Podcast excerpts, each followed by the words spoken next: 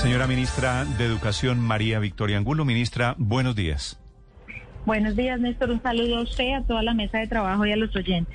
Ministra, si el gobierno propone lo mismo, la gratuidad en las universidades para estudiantes pobres, ¿por qué el gobierno se opuso al proyecto de la oposición de matrícula cero? Mire, Néstor, varias claridades. Primero, hay que reconocer que siempre es positivo que todos los partidos, todos los actores se apuesten a la educación. Lo que no es positivo es desinformar. ¿Y por qué lo digo? Usted vio que el presidente ya dio la noticia hace más de un mes de la matrícula cero, no solo para el 2021, para el 2022, y estamos trabajando con el ministro de Hacienda el proyecto para que pueda hacer política de Estado. ¿Por qué ese proyecto no tenía las características? Varios temas. Primero, tenía una fuente de financiación que no lo hace viable, que es FOME, que son recursos para atender emergencias sanitarias, temas de salud en una coyuntura y no para una política de Estado. Vinculaba a posgrados, no tenía la focalización adecuada ni la progresividad y ya hay una política que viene funcionando, que es Generación y el Fondo Solidario, que están constituidos para ese fin, el apoyo a matrícula de estratos 1, 2 y 3. Entonces, por esa razón ese proyecto no fue apoyado, lo que no quiere decir que no esté en pie la matrícula y que no le demos al país y como como dice el presidente, a los jóvenes, yo creo este legado tan importante. Ministra, y si el problema es la financiación, ¿por qué no buscaron en el mismo proyecto la financiación adecuada?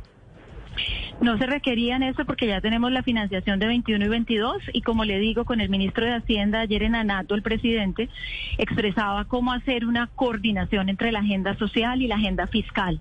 Y eso sí le da coherencia porque usted no puede elegir cualquier fuente para un tema que lo va a volver recurrente y es parte del ejercicio que estamos haciendo con Hacienda, dando la claridad de que 21 y 22 también ya están financiados.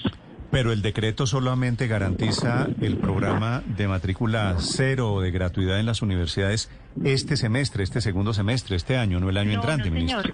No, Néstor, porque está vigente el programa Generación E y el programa del Fondo Solidario están vigentes todo el cuatrenio por el plan de desarrollo, así que no es que esté vigente solo este semestre y lo que queremos justamente es que supere el periodo de gobierno y por eso hay que generarle una fuente, un desarrollo fiscal en medio de una agenda social y, y para ello pues ya está trabajando el ministro de Hacienda en esa materia.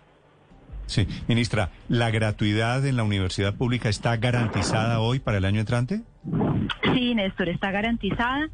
Es un proyecto que además hemos venido trabajando con mucho detalle. Hoy justamente me demoré un poco en poder conversar con usted porque estábamos viajando aquí al Magdalena a firmar los convenios con las instituciones del Magdalena, como hemos hecho cada día en distintas regiones, incluso con el presidente en Chocó, en Caldas, en todas las universidades de Antioquia, y así seguiremos justo porque ahorita están en proceso de admisiones para ya formalizar con cada una de las universidades del país.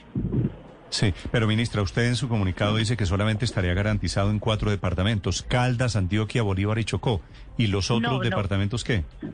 No, Néstor, lo que yo expreso en el comunicado es que en ellos ya fuimos a firmar, a hacer el evento simbólico con los estudiantes, a compartir con ellos y sigo todos estos días, no he parado, terminando en todos los departamentos las 63 instituciones. Ya vamos en total de número de instituciones, más o menos en un 25% del total, en un evento que más que solo un acto es sobre todo de conversación, de explicación con los jóvenes y de formalización con autoridades locales también que se están quiero Decir, ministra, si usted me está diciendo el 25% ya está acordado, quiere decir 75% aún no está acordado. No, Néstor, los convenios ya están en todas las universidades. Los 25% tiene que ver con eventos que hemos hecho con jóvenes para dar a conocer el detalle, que no se den estas desinformaciones. Sigo recorriendo el país, vamos a San Andrés mañana con el señor presidente para socializar los eventos y la garantía ya está para todas las universidades del país. Sí, ministra, en medio de lo más difícil del paro, recuerdo el video del presidente Duque y, y de usted acompañándolo en Cali. Y estoy viendo que fue el 11 de mayo y, estoy entrando a la página del Ministerio de Educación en donde habla de la gratuidad en educación superior pública para estratos 1, 2 y 3 y hablan del decreto legislativo 662 de 2020. Y en él, ministra, en la nota que estoy viendo en la página del ministerio, dicen que está garantizada la gratuidad de la matrícula en el segundo semestre de 2021 únicamente. Ricardo, varias claridades. Recordemos que la matrícula cero la componen dos proyectos, Generación E y el decreto del Fondo Solidario.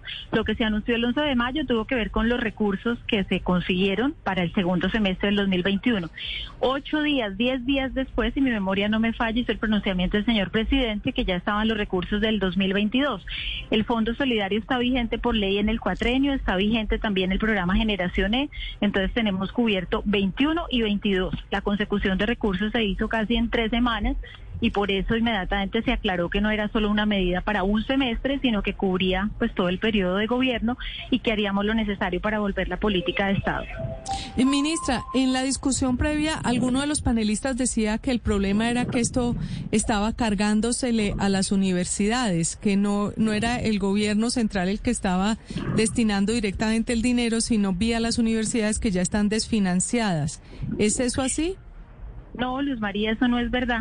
Otra de las confusiones que se ponen en la agenda para generar confusión en los jóvenes y angustia. Esta plata es una plata que reemplaza lo que el estudiante pagaba. Es una plata adicional que se le da a la universidad, además de los recursos que tradicionalmente damos de funcionamiento de inversión. Y no olvidemos que en este cuatrenio son más de 4.5 billones adicionales para las instituciones públicas. A eso se le suma todos los recursos de gratuidad, que para darle un ejemplo, en un semestre particular cuesta alrededor de 600 mil millones de pesos. Esto para nada ni afecta las finanzas, ni reemplaza fuentes, ni toma otros recursos. Sí, ministra, eh, quedamos entonces con educación gratuita y garantizada por este y para el próximo año, pero ¿para cuántos estudiantes? Y se lo pregunto porque nos decía hace unos momentos el senador Sanguino que no está llegando a los 695 mil estudiantes de estratos 1, 2 y 3 a los que debería estar llegando. ¿Qué nos puede decir usted? eso no es cierto, Paola. Eh, la primera parte de tu afirmación correcta, la gratuidad es una realidad y frente a lo que dice el senador Sanguino, los recursos están para los 695 mil estudiantes que se anunciaron, que se honraron, ya las universidades han mandado todos los listados de los estudiantes, con la cual se hace el proceso de cruce de información para entregar la plata por cada uno de los estudiantes beneficiarios de estratos 1, 2 y 3. Yo creo, como decía al comienzo de la entrevista, que es muy importante que a todo el mundo le importe lo educativo. Yo creo que eso como país es un paso adelante. Lo que no es positivo y acertado es que lo usen para desinformar, para otras causas, más luego de todo lo que ha pasado el país y que generen en los jóvenes una angustia y una desinformación que no suma, que no agrega y que no es verdad. Sí, ministra, le pregunta a un padre de familia, le traslado esta pregunta lo siguiente, comillas. Por favor, pregunten a la ministra por qué aún las universidades no han notificado a los estudiantes. Mi hijo está admitido en la UMNG. Ah, esa es la Universidad Militar Nueva Granada, Néstor, la Universidad Militar. Ah, ok. Y dice, dice este señor o esta señora, no sé, me están acosando para pagar, somos estrato 3, ministra. Bueno, Néstor, en este momento las universidades, sobre todo las públicas, cada una tiene un calendario distinto. Unas están terminando apenas lo que es primer semestre y no han generado admisiones y otras ya están en proceso de admisión. Justamente el equipo de trabajo del Ministerio, el Viceministerio de Educación Superior, ha estado con cada universidad, entre ellas la militar, revisando justamente la base de datos de admitidos, la revisión por estratos para que se puedan entregar los recursos de forma adecuada comprenderán que en esto tenemos que ser muy cuidadosos para que no no lleguen los recursos pues a otros objetivos, sino vayan directamente a esos estudiantes que se anunció el beneficio. Ministra, le hago, le hago una pregunta, reflexión final. ¿Por qué si aquí gobierno y oposición todos están en lo mismo? Los jóvenes quieren, la oposición quiere, el gobierno quiere. ¿Por qué no se ponen de acuerdo, no se dan la mano y hacen un acto y sacan adelante todo esto con financiación incluida? Pues Néstor, yo creo que siempre, y lo digo particularmente porque desde el inicio del plan de desarrollo lanzamos Generación E, la oposición siempre lo ha conocido, lamentablemente nunca ha querido reconocer que este gobierno fue el que lanzó la gratuidad. Cada vez que uno anuncia una medida, pues sale una información que no es acertada sobre ella. Yo creo que muchos partidos, muchos actores de la sociedad están de acuerdo y claro que nos daremos la mano en un proyecto que sea coherente, con un aval fiscal, con una revisión del Ministerio de Hacienda y que corresponda más que a un interés político, a un interés de país de dejar una política que permanezca y que le deje este legado a los jóvenes. Ministra Angulo, gracias por acompañarnos esta mañana. Muchas gracias, Néstor, a usted, a todos los miembros de la mesa y a los oyentes. Estás escuchando Blue Radio.